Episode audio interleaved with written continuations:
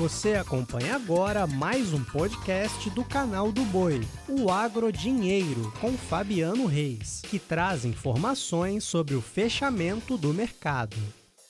Olá, amigos do podcast Agrodinheiro. Hoje um dia de melhora para a soja na Bolsa de Chicago. A soja hoje subiu no mais curto prazo que a posição de maio. Claro que não tem mais contratos negociados, tem um volume de apenas 20. Voltou para a marca de 17 dólares o bushel. Entretanto, as posições de maior interesse subiram bem, subiram próximo a 2%, mas não nesse patamar. Os preços seguem seguindo os fundamentos de mercado, também clima norte-americano, os atrasos que há por lá. E eu te convido a acessar o canal do Boi na internet, no YouTube, para ver uma entrevista com o analista Aaron Edwards, ele que é um norte-americano, analista de lá, e participou comigo de uma entrevista e falou a respeito deste assunto. Olha só, demanda da China também vem sendo acompanhada, teve até hoje uma sinalização de compra chinesa de 132 mil toneladas de soja norte-americana. Posições hoje fecharam com julho a 16 dólares 46 centos mais 2 o bushel, alta de 2,01%, agosto 15 dólares 95 35 centes mais 6 o bushel, alta de 1,69%, e setembro 15 dólares 31 centes mais 4 o bushel, com alta de 1,41%. Ainda novembro fechou com 14 dólares 97 centes mais 2 o bushel, alta de 1,13%.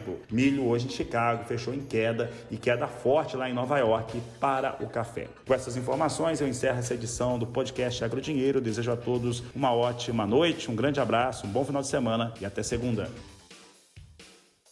Você acompanhou o podcast Agrodinheiro. Para mais informações, acesse o nosso portal sba1.com.